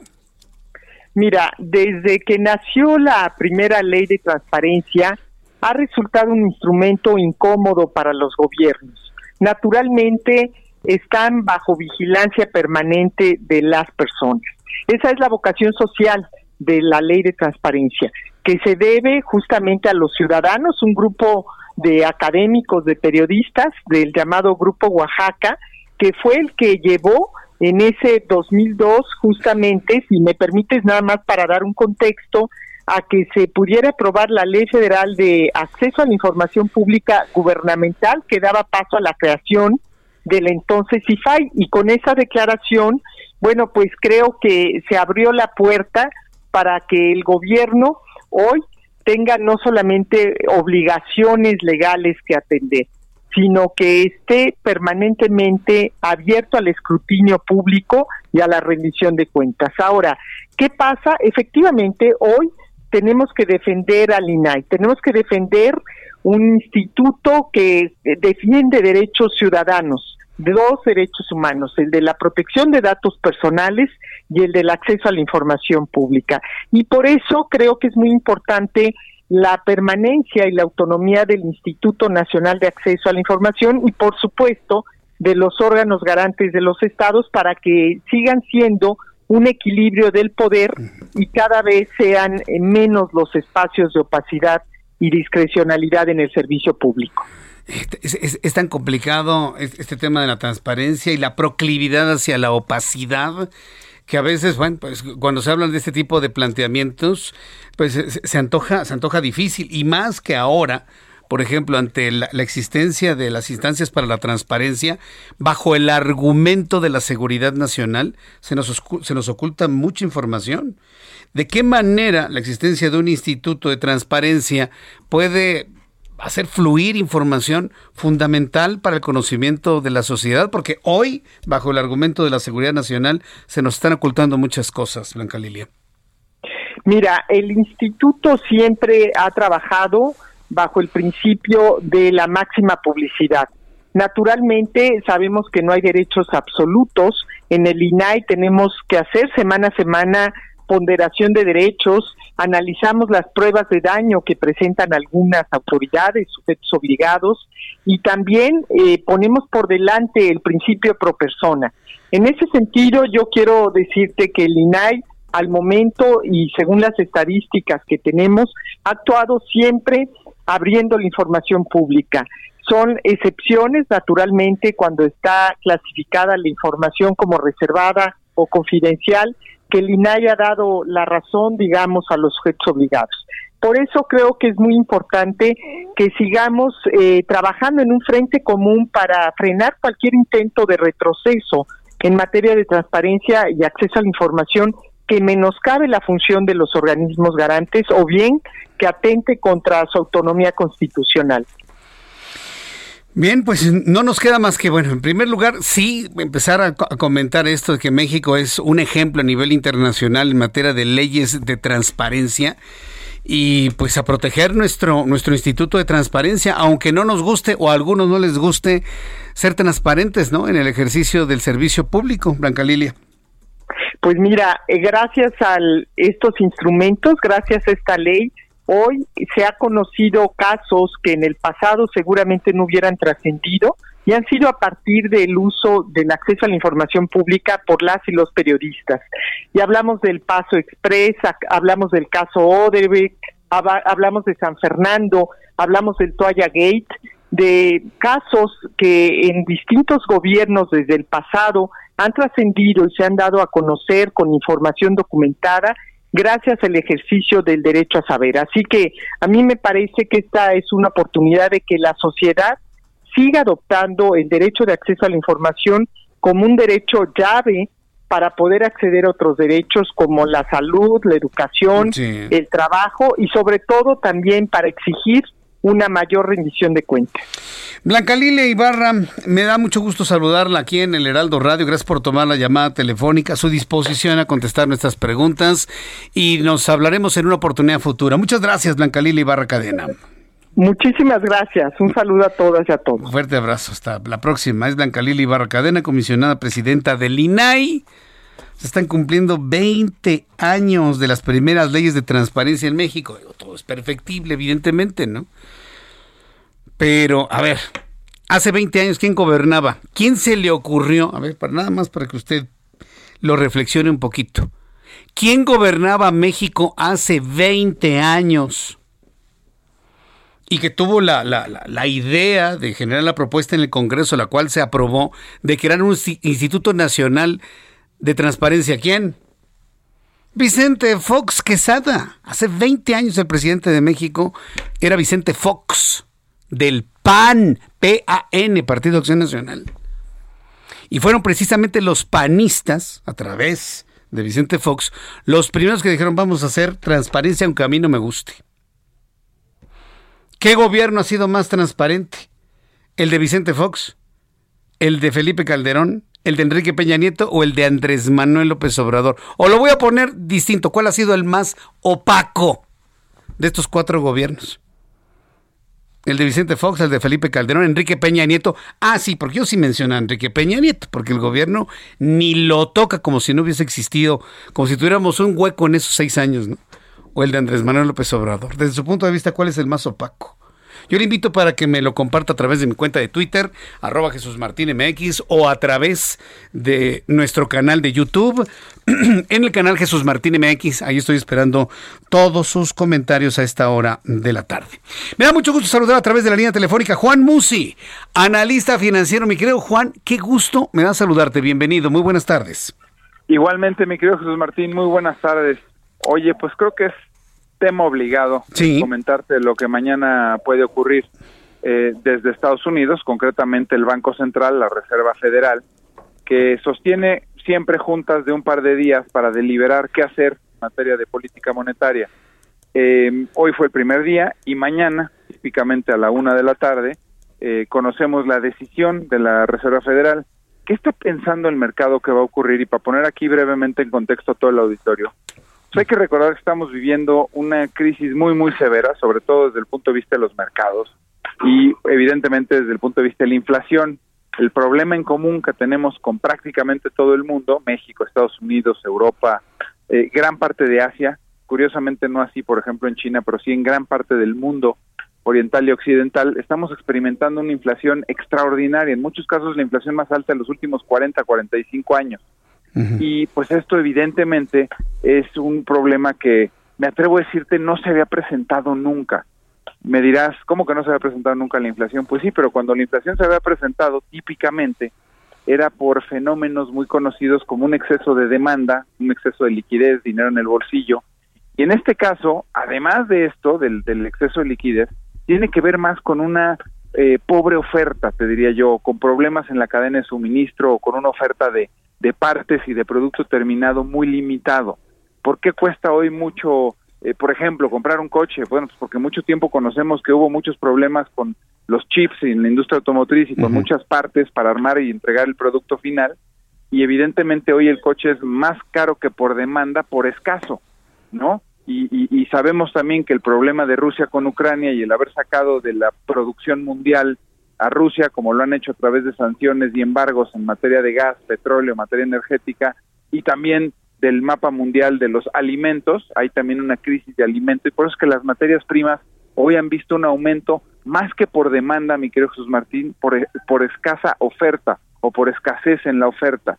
Y eso es lo difícil, que hoy las bancas centrales tienen que aplicar una medicina que es conocida como, como la política monetaria, concretamente subir tasas de interés, pero es una receta muy conocida cuando la inflación proviene de este exceso de demanda.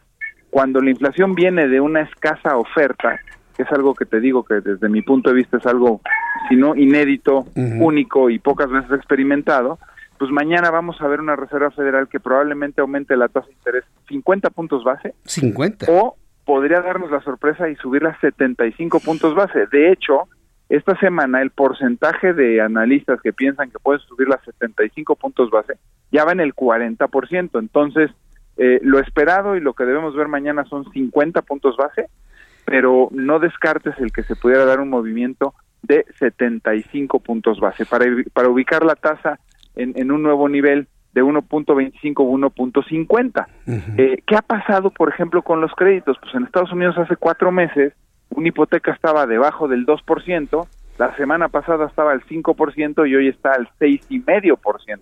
Fíjate qué sensible es el crédito y cómo se mueven las tasas de interés, allá que sí son variables prácticamente todas, a un puntito, un cuartito de punto o 75 puntos base, cómo se reflejan en el consumidor final, ¿no?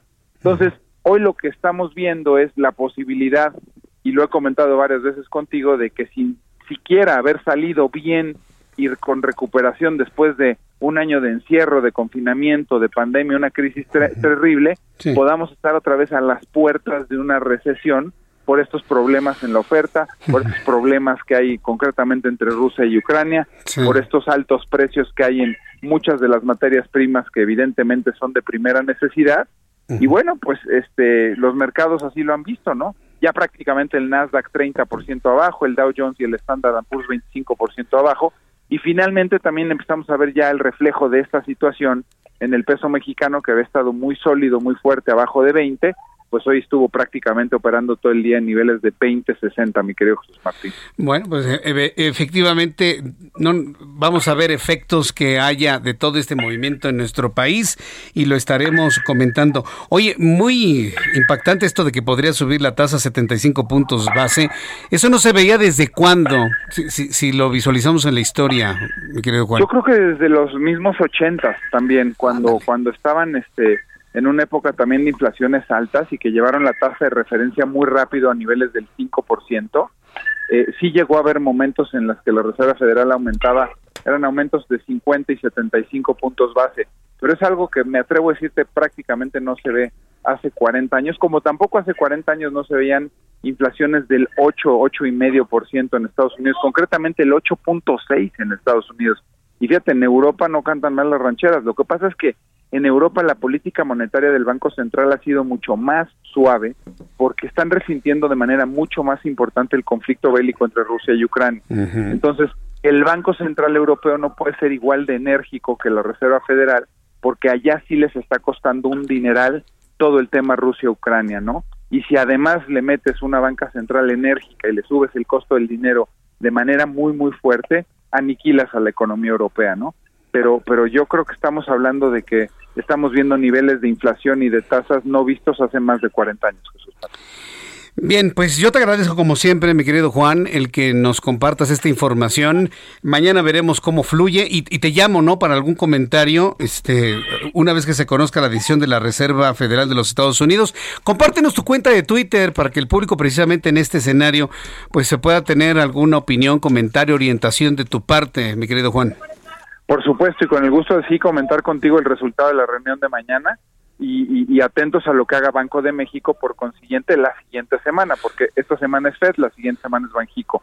En arroba Juan S. Musi, mi querido Jesús Martín, invito al auditorio a que me siga, que pueda ver un resumen diario de la jornada lo más eh, destacado y pues también con mucho gusto si puedo ayudarlos a responder dudas eh, relacionadas con economía y finanzas, arroba Juan S. Musi. Arroba Juan S. Musi. Mi querido Juan, como siempre, te envío un fuerte abrazo y nos escuchamos el día de mañana. Gracias. Otro más fuerte, mi querido Jesús Martín. Cuídate mucho. Hasta mañana, que te vaya muy bien. Juan Musi mañana nos va a tener precisamente un comentario, un análisis finalmente de la decisión de la Reserva Federal que tendrá su efecto en la decisión de Banco de México para la próxima semana. Ya que estamos hablando de números, de economía y finanzas, Héctor Vieira nos informa. La Bolsa Mexicana de Valores concluyó la sesión de este martes con un retroceso del 0.58% al ceder 280.83 puntos, con lo que el índice de precios y cotizaciones, su principal indicador, se ubicó en 48.164.47 unidades, con lo que suma cinco sesiones consecutivas a la baja. En Estados Unidos, Wall Street cerró con balance mixto luego de que el Dow Jones retrocedió 0.50% para quedarse en 30.364.83 unidades. Por su parte, el Standard Poor's restó 14.15 puntos, con lo que se ubicó en 3.735.48 unidades. Por el contrario, el Nasdaq tuvo una ganancia del 0.18% que le permitió llegar a 10.828.35 unidades. En el mercado cambiario el peso mexicano se depreció 0.14% frente al dólar estadounidense, al cotizarse en 20 pesos con 17 centavos a la compra y 20 pesos con 57 centavos a la venta en ventanilla. El euro por su parte se cotizó en 21 pesos con 3 centavos a la compra y 21 pesos con 43 centavos a la venta. En materia de criptomonedas, el Bitcoin tuvo una caída en su valor del 4%, con lo que cerró este martes en 21.560.70 dólares por unidad, equivalente a 441.666 pesos mexicanos con 29 centavos. El economista para México de la Organización para la Cooperación y el Desarrollo Económico, Alberto González Pandiela, advirtió que el mayor riesgo que enfrenta nuestro país es que la inflación se extienda más tiempo, lo que desgastaría aún más el poder adquisitivo de la población, principalmente la más vulnerable. El Instituto Mexicano para la Competitividad advirtió que la economía mexicana no se está recuperando de manera uniforme tras la pandemia de COVID-19, lo que se refleja en que solo una tercera parte de los sectores han alcanzado los mismos niveles prepandemia, siendo la industria manufacturera la que más ha contribuido en la recuperación económica. El Servicio de Administración Tributaria dio a conocer que de enero a mayo la recaudación de impuestos sobre la renta fue de un billón 70 mil 565 millones de pesos, la cifra más alta en la historia para un mismo periodo. Esto tras un crecimiento del 15.8% con respecto al mismo lapso de 2021.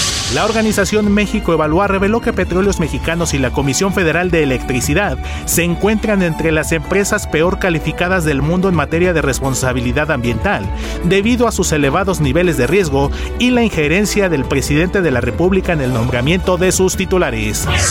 Informó para las noticias de la tarde Héctor Vieira. Muchas gracias Héctor Vieira por la información de Economía y Finanzas. Ya casi nos vamos, son las 7.54 hora del centro de la República Mexicana. Antes de terminar, informarle que el partido México-Jamaica 1-1, nada para nadie. México-Jamaica 1-1. Y antes también de despedirnos, decirle, hoy la Organización Mundial de la Salud Hoy la Organización Mundial de la Salud anunció que se va a reunir la próxima semana, el jueves de la próxima semana, para hacer un análisis y poder determinar si se lanza un llamado de emergencia a nivel mundial por los, por los casos que se están incrementando de manera importante de viruela del mono. Entonces aquí a lo largo de todo lo que resta esta semana y la próxima le estaré dando información sobre la viruela símica o la viruela del mono, que ya le quieren cambiar el nombre para que los seres humanos no, la agarremos contra los monos. Y bueno, pues veremos finalmente en qué queda esa edición. Por lo pronto, mañana, Heraldo Televisión a las 2 por el 8, el Heraldo Radio 6 de la tarde. Gracias, hasta mañana. Esto fue Heraldo Noticias de la tarde con Jesús Martín Mendoza.